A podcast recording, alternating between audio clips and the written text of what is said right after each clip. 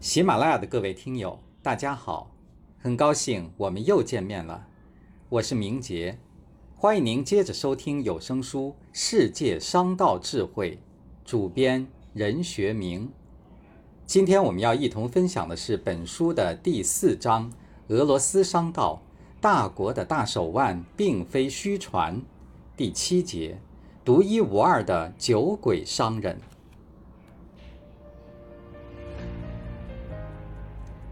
我们都知道，酒在人类文化的历史长河中，它已不仅可以寻欢潜性，更是一种文化象征。作为世界客观物质的存在，酒是一个变化多端的精灵。它炽热似火，冷酷像冰；它缠绵如梦萦，狠毒似恶魔；它柔软如锦缎，锋利似钢刀；它无所不在，力大无穷。它可进可弃，该杀该戮。它能叫人超脱旷达，才华横溢，放荡无常。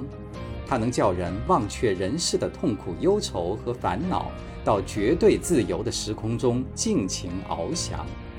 它也能叫人四行无忌，勇敢地沉沦到深渊的最底处，叫人丢掉面具，原形毕露，口吐真言。而在俄罗斯，酒与这片土地上的人结下了不解之缘。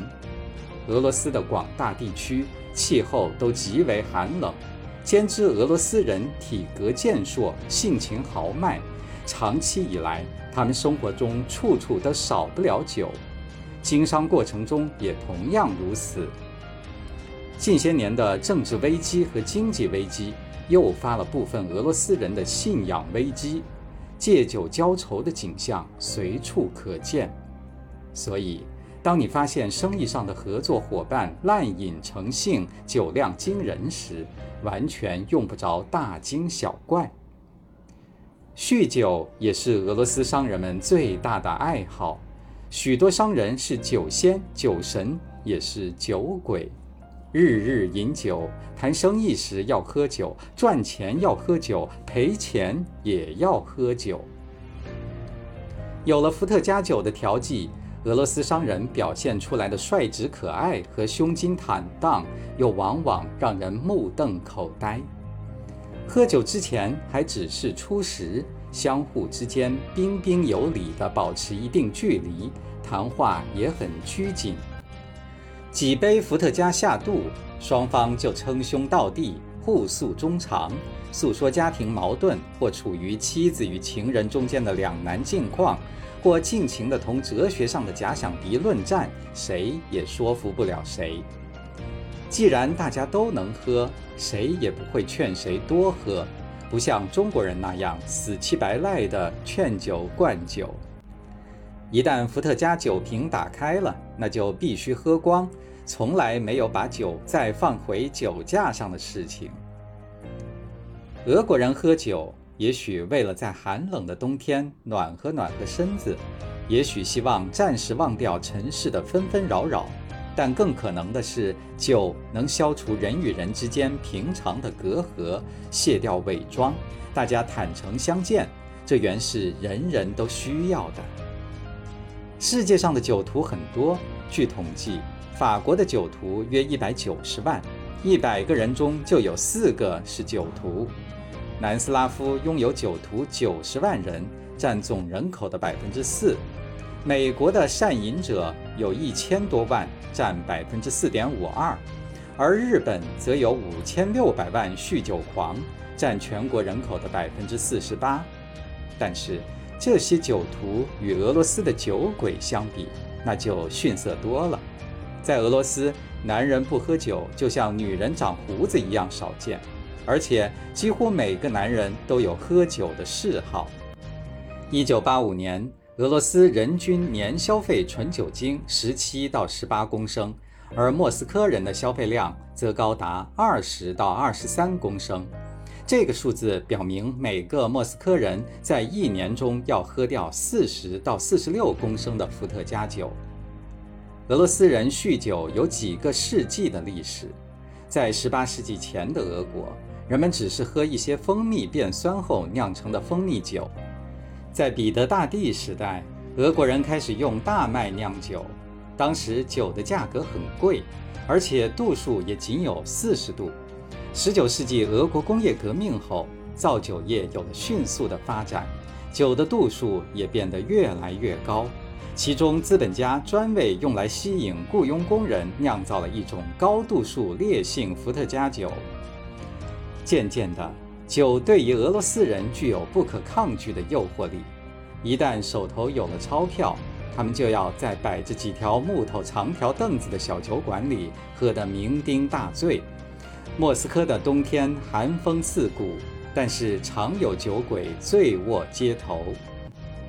二战结束后，俄罗斯人酗酒现象更加严重，就连苏联国家高层领导人也卷入了嗜酒者的队伍。斯大林就是一个伏特加的爱好者。斯大林的儿子曾任莫斯科军区空军司令的瓦西里，曾因酒精中毒多次被送进医院抢救。在四十一岁时，他豪饮三瓶伏特加。但终于再也没有清醒过来。在西伯利亚西部的汉特曼西自治区，由于酗酒蔚然成风，曾经几乎找不出一位合格的地方苏维埃主席的候选人。所以在俄罗斯，如果市场食品供应短缺，人们还可以忍受；而如果伏特加脱销断档，就难免发生群情骚动。当然，酗酒给俄国带来很大的危害。最可怕的后果是民族的退化，这是俄罗斯民族千年历史中最可怕的悲剧。政府屡禁不止，因为国家虽然减少了酒类生产，私人酿酒活动却蔓延城乡各地，非常猖獗。以戈尔巴乔夫上台后发起的一场轰轰烈烈的反酗酒运动为例，据估计，1986到1988年。私人酿酒量达几十亿升，每年全俄有近百万人因私自酿酒而受罚，多数私自酿酒者依然我行我素，而国家财政这三年中因此而减少酒类税收近五百亿卢布，占国民收入百分之十。这不仅是财政压力加大，更严重的是，这笔钱实际上由酒徒们付给了私人酿酒商。最终流入市场，使本来已经紧张的食品和商品供应更捉襟见肘。严厉的禁酒措施招来人们牢骚满腹，讽刺当局的笑话广为流传。有一则针对戈尔巴乔夫本人：一个庄稼人来买伏特加，那边排着队，他站了一个小时，又站了一个小时，人累了，臭骂了戈尔巴乔夫一通。自告奋勇去找他算账，不过很快又骂骂咧咧地回来了。原来找戈尔巴乔夫算账的队伍排得更长。一场禁酒运动暴露出当时苏联经济机器负担沉重，无法转向，一转轮子就脱落，机器面临散架之余，只有无疾而终。伏特加酒又堂而皇之地摆上了俄罗斯人的餐桌。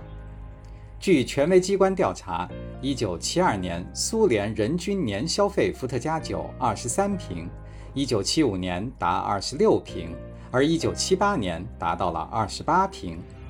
苏联人仅拿出百分之六的钱用于购买书刊杂志，百分之七十二的休闲费用都花在伏特加上面。仅1975年一年中，全苏销售伏特加酒所获的纯利就达230亿卢布，这个数字比全国卫生保健和体育事业费的总和还高一倍。感情浅舔一舔，感情深一口闷。中国人劝酒的豪言，对俄罗斯商人来说更是至理名言。在俄罗斯商人眼中，自古英雄多海量。唯酒论英雄，才能体现俄罗斯人的博大胸怀。为此，俄罗斯商界几乎人人都是酒鬼，没有人不会喝酒。所以，一踏进俄罗斯的国土，伏尔加河的酒气就会让你沉醉。因此，与俄罗斯商人打交道时，要有海量，能喝善饮。